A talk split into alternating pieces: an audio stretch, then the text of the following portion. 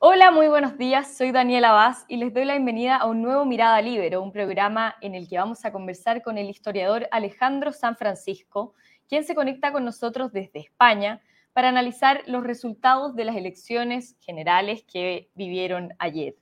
El Partido Popular de Núñez Feijó terminó la jornada como la primera mayoría en España con 136 escaños en el Congreso de Diputados, con un aumento de 47 representantes en comparación con las elecciones pasadas, pero no logró la mayoría para llegar al gobierno, ni sumando a los electos por Vox alcanza los 176 asientos que necesita.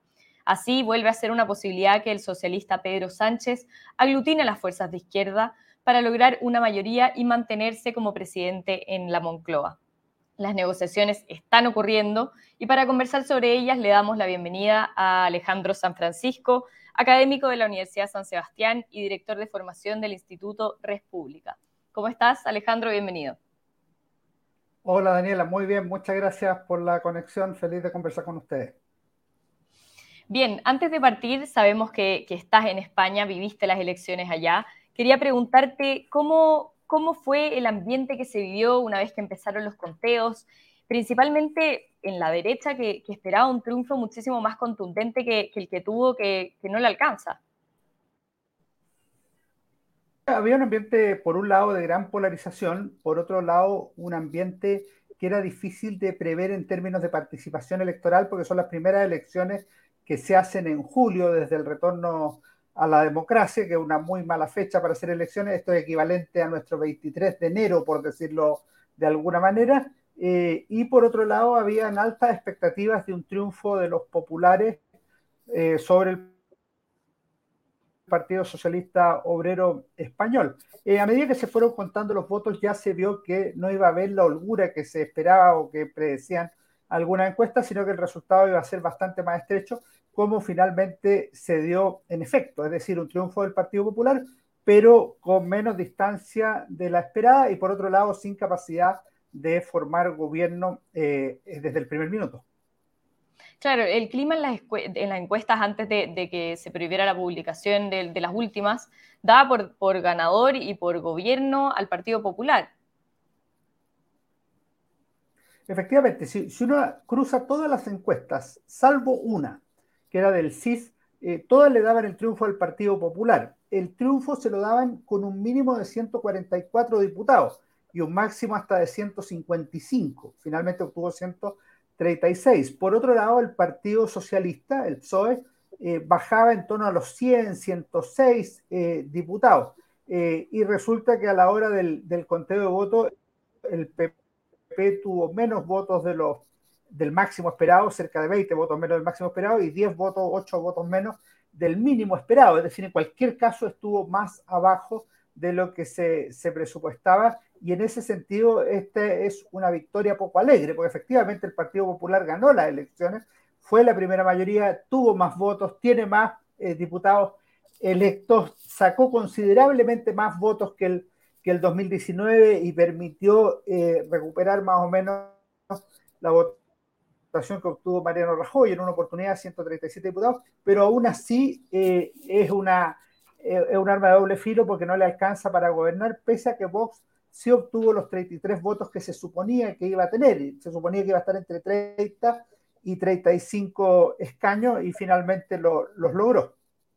Claro, una victoria bastante amarga porque finalmente al que le faltan escaños, eh, elegir representante, es al PP y no, no el Vox, eh, no sumar los otros que le faltaban de Vox. Efectivamente, lo, que necesita un partido para gobernar es 176 votos en el, en el Congreso. El PP se supone que lo que iba a tener con sus 150, pongámosle, eh, más los 30 de Vox son 180 y eso daba la mayoría absoluta. Y eso ya dependía de las negociaciones que se hicieran, de qué forma participa o no, o no lo hace Vox en el, en el gobierno. Pero nada de eso se da y efectivamente hoy, día estamos en una situación como bastante eh, intermedia, eh, que, podría producirse un bloqueo respectivo en los, eh, entre el PP y el Partido Socialista Obrero Español. Y me parece a mí que el titular del país hoy es bien interesante y, te lo puedo mostrar. Dice, Feijó gana por poco y Sánchez resiste. El gobierno en el aire. Esa es la situación hoy el gobierno efectivamente está en el aire. ¿Y cuáles son los... no se sabe si va a formarse un nuevo gobierno, saben nuevas Estamos con un poquito de, problemas de conexión, me imagino que es porque te conectas también desde España con nosotros. Em, pero ¿cuáles son los escenarios que se abren en este momento? Em, técnicamente...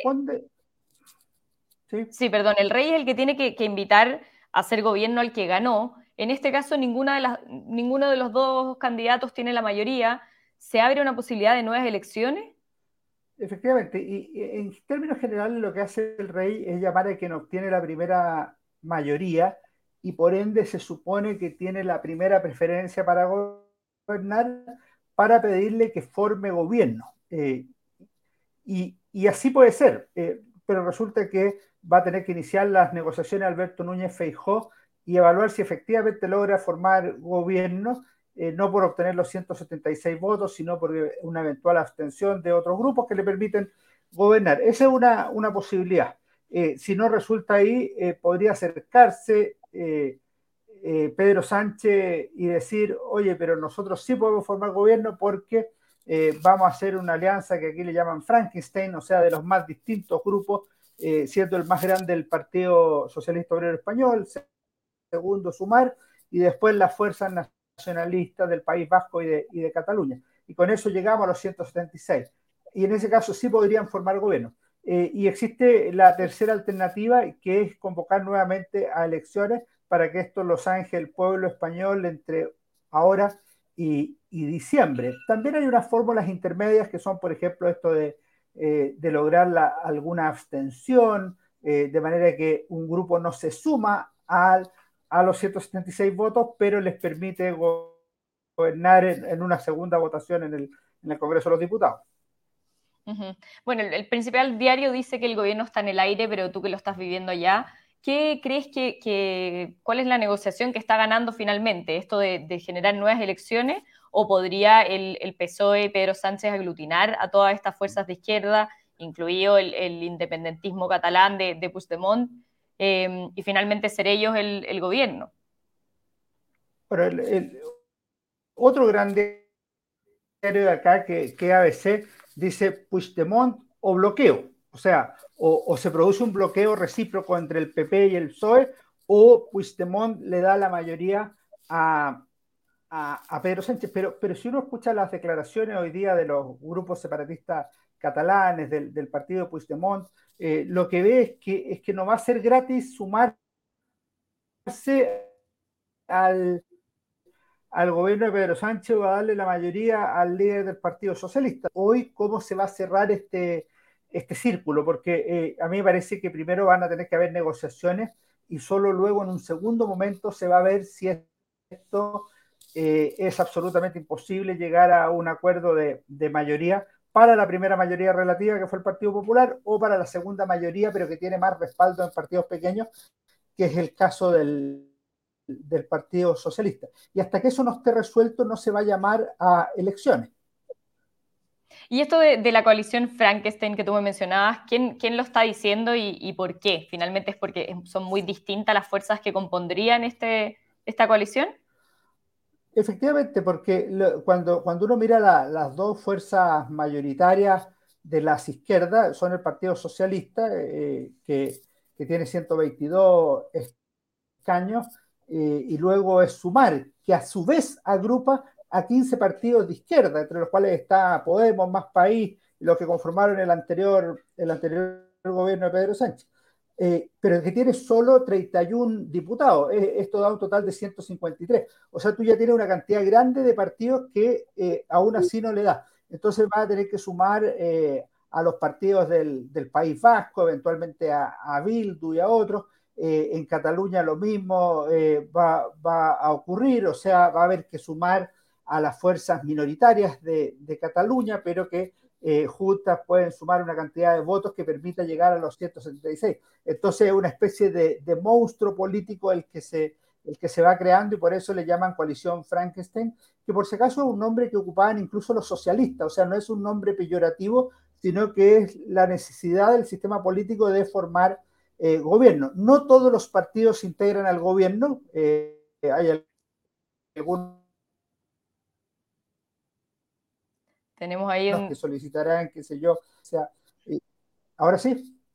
Sí, sí, ahí volvió. u otras cosas respecto al proceso indulto eh, o, o algunos otros beneficios respecto al proceso de independencia catalán eh, o, lo que, o lo que sea, pero, pero no necesariamente integrar el, el gobierno en, en, el caso de ellos. Finalmente, a los dos partidos que les va mejor son la derecha y la izquierda más tradicionales, que se podría decir. ¿Existe una cierta reivindicación de, estas fuerzas que ya han gobernado antes en España? Eh, cuando, uno mira la democracia española, eh, tuvo una primera fase que, es de, rearme, de, de, consolidación, que la figura clave fue Adolfo Suárez y la Unión de Centro Democrático. Ahí se hizo la constitución de 1978 y ahí también España sufrió el mayor drama con una eventual eh, regresión autoritaria por el, por el 23 de, febrero de 1981. Pero desde el 82 en adelante, eh, han existido lo que se conoce acá como el bipartidismo, es decir, dos grandes fuerzas políticas que son el Partido eh, Socialista Obrero Español, que gobernó con Felipe González primero, después del 2004 con José Luis Rodríguez Zapatero eh, y ahora con Pedro Sánchez. Y el Partido Popular, que llegó al gobierno con José María Aznar el año 96, recuperó el gobierno con Mariano Rajoy eh, posteriormente. De manera que si uno mira esta, estas cuatro décadas, son básicamente eh, dos grandes fuerzas políticas. Lo, lo, que ha ocurrido en los últimos años es que se suman lo que se llaman las terceras fuerzas, que son las que pueden definir el, el voto. En su momento fue Ciudadanos en, en, el centro, un partido liberal. Hoy es Vox, que se ha consolidado como, como una fuerza política, si bien con menos votos que la elección de, de 2019, y en la izquierda, eh, en una fórmula distinta, eh, más cercana al, al, populismo que al antiguo comunismo, eh, estuvo Podemos, hoy día es Sumar. En cualquiera de los casos me parece a mí que los dos grandes partidos siguen teniendo todas las de ganar, no han sido sobrepasados por los, por los grupos nuevos, pero ya no tiene esa facilidad de armar gobierno solo negociando con el Partido Nacionalista Vasco o con alguna de las fuerzas de, Cataluña, como era en su minuto eh, en los años 80, 90, incluso 2000. Entonces el escenario es un, poco, es un poco distinto y por eso yo no comparto esos análisis que se hacen acá de repente de que esto ha significado el regreso del bipartidismo. En España no hay dos partidos, hay al menos cuatro partidos nacionales y, ellos eh, son los tradicionales eh, PSOE y PP, pero también hay que sumar a, Vox y a sumar en el caso de la elección de, del 23 de julio. ¿Y cuál es el análisis de lo que pasó con Vox? Ellos caen de 52 a 33 diputados. Eh, hay análisis que dicen que, que, es este cambio o desaparición de Podemos la que hace que la fuerza de más a la derecha se pierda como antagonista, digamos. ¿Comparte ese análisis? Eh, no, no, no lo comparto. A mí me parece que la clave está en otro lado yo creo que lo, que lo que se produjo aquí eh, es un gran juicio al gobierno de Pedro Sánchez. De manera que lo que hay en los sectores alternativos es la necesidad de formar un gobierno distinto al que lo ha hecho en los últimos cuatro años en, en España. Y ahí el grupo que tiene más votos en cualquier escenario es el Partido Popular. Entonces el, PP legítimamente apeló al voto útil, es decir, oye, aquí lo que necesitamos es ganarle a Sánchez, entonces no voten por Vox por darse un gustito, sino que voten por el Partido Popular que puede gobernar. Eso siempre entraña un riesgo, porque cuando uno mira las elecciones, esto ya es una tarea mayor, pero si tú lo, si tú lo vas mirando circunscripción por circunscripción o distrito por distrito, eh, tú te das cuenta que en algunos lugares donde se fueron una cantidad X de votos al PP, eh, si, una, si se hubiera ido una cantidad, la mitad de esos votos a Vox, habrían obtenido un, eh, un parlamentario más eh, para las derechas. Entonces, ahora, esto no se puede saber el día antes de la elección, entonces cuando uno hace una apuesta por el voto útil, bueno, tiene una, una lógica. Eh, a mí me parece que esa es una, eh, una explicación clave y, evidentemente se pueden buscar otras, como la que tú señalas, como efectivamente no tener a alguien al frente como Pablo Iglesias, eh, evita eso, pero no, hay que olvidar que el principal adversario de Pablo Iglesias no fue necesariamente Vox, eh, sino que fue Díaz Ayuso en la comunidad de, de Madrid, que es del Partido Popular. Entonces, en esto hay que mirar la complejidad de la política española más que la caricatura de las eh, derechas e izquierdas eh, fuera del PP o fuera del PSOE. Ya que mencionas a, Díaz Ayuso, en las elecciones de diciembre em, estuve leyendo también que se podría llegar a cambiar la alternativa de, Núñez Feijó por Díaz Ayuso. Incluso cuando, cuando Feijó hablaba ayer se escuchaba de fondo el Ayuso a la Moncloa. ¿Crees que eso podría pasar? Sí, eh, fueron los momentos más complicados de la celebración del Partido Popular ayer, cuando la gente en, Génova, precisamente frente a la CLPP, comenzó a gritar Ayuso, Ayuso, eh, porque efectivamente Ayuso genera eh, una, una, simpatía, tiene un atractivo eh, y es capaz de enfrentarse a Pedro Sánchez de manera directa, que le ha generado un gran respaldo popular. Ahora, en el sistema español, para entenderlo, es, primero hay que ser jefe del partido, y siendo jefe del partido, se es candidato al, gobierno como líder de ese partido. O sea, los votos son claramente partidistas, de manera que lo que tendría que haber es un acuerdo interno del PP para cambiar la dirección del, Partido Popular y que esa la suma Díaz Ayuso. Yo no veo ambiente para eso en este, en este minuto. Ayer, de hecho, la, propia líder de, de, Madrid estuvo en el balcón junto eh, junto al, candidato presidencial Núñez Feijó eh, y lo aplaudió y estuvo en una situación muy embarazosa o incómoda cuando empezaron a corear su nombre. Ahora, sí se puede cambiar a los candidatos, o sea, esto no es como la segunda vuelta en Chile en que son los dos primeras mayorías y nadie más. La elección de diciembre, si hubiera elección en diciembre o noviembre, es una nueva elección y cada partido puede llevar al que quiera y no necesariamente pueden ser estas cuatro fuerzas políticas, sino que pueden ser tres o cinco, o sea, no, es otra elección. Entendiendo las diferencias que tenemos incluso en el sistema con España, muchas veces se habla de, esta situación espejo, de este paralelismo donde ellos les pasa primero lo que nos pasa a nosotros. ¿Tú crees que, existe algún paralelismo con respecto a lo que podría pasar en Chile en la próxima presidencial? Yo, creo que tienes razón con eso del efecto espejo. Yo algo de eso escribí en, en mi columna del domingo en el Libro eh, y, efectivamente hay un espejo que es doble, hay un espejo histórico por una parte y uno de carácter político. Si tú miras la, historia de España es una gran división que puede verse en algún minuto comunismo, anticomunismo, después una larga dictadura del general Franco, eso sería equivalente eh, al 70-73 en Chile y al régimen de Pinochet entre el 73 y el, y el 90. Después hay una transición exitosa en ambos países y una democracia que no solo es sólida, sino que le permite a la gente vivir mucho mejor que sus padres o sus abuelos, que habían sufrido grandes condiciones de pobreza. O sea, hay grandes elementos. Y si tú miras la última década, o sea, del 2010 al 2023, eh, se empieza a morir un poco el Chile de la transición, configurada la transición, y la España de la democracia de 1978. Eh, no solo se muere Pinochet físicamente, se muere Elwin, se mueren otros. Eh, en, en, España se muere Adolfo Suárez, renuncia el, rey Juan Carlos. O sea, se, empieza a producir como el fin de una época y surgen nuevas fuerzas políticas, eh, Ciudadanos, Podemos, Vox en España, eh, eh, el Frente Amplio, Republicanos en Chile. Es decir, hay una simetría muy grande entre, entre ambos. A tu pregunta, ¿qué diferencia fundamental encuentro yo? La primera es que el Frente Amplio superó a las izquierdas de la democracia chilena. O sea, el Frente Amplio hoy día es más que el Partido Socialista y es más que la concertación unida, cualquiera sea el nombre que adopte eh, los partidos de la ex concertación. Y lo mismo ocurrió en la derecha, o sea, Republicanos superó electoralmente a, Chile Vamos, eh, a cada partido por separado y al conjunto de partidos en la coalición Chile Vamos, y así quedó reflejado en la elección del pasado 7 de, mayo. De manera que no hay que mirar de la misma eh, forma a la democracia española, porque lo que no ha ocurrido en España es que Vox le dé el sorpaso, el sobrepase al Partido Popular, o que Podemos haya sobrepasado o hoy día sumar al Partido Socialista Obrero Español. En Chile sí, en Chile las nuevas fuerzas políticas, eh, el republicano de José Antonio Cast y el Frente Amplio del presidente Gabriel Boric, por decirlo, eh, superaron a sus competencias internas en materia política y la segunda vuelta presidencial del 2021 fue entre ellos dos.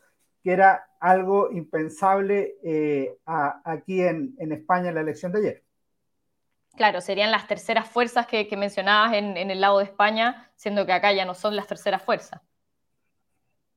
Acá son la primera y segunda fuerza. ¿Cómo se mida? Ah? Primera Boric por haber llegado al gobierno, primera José Antonio Casi, republicanos por haber ganado la elección del 7 de mayo. En cualquier caso, no son las fuerzas eh, que dominaban la política chilena entre el año 1990 y 2010 es decir, la centro-derecha de la UDI Renovación Nacional y la centro-izquierda del PPD, PS, DC y Partido Radical. Bien, bueno, en honor al tiempo tenemos que ir despidiéndonos, pero muchas gracias Alejandro por conectarte con nosotros desde España, ahí viendo las elecciones desde cerca. Muchas gracias a ti, Daniel, y con el mayor gusto. Y muchas gracias también a todos los que nos están viendo, especialmente a la Red Libero por permitir que este programa sea posible. Nos vemos en cualquier momento con más Mirada Libero. Muchas gracias. El Libero, la realidad como no la habías visto.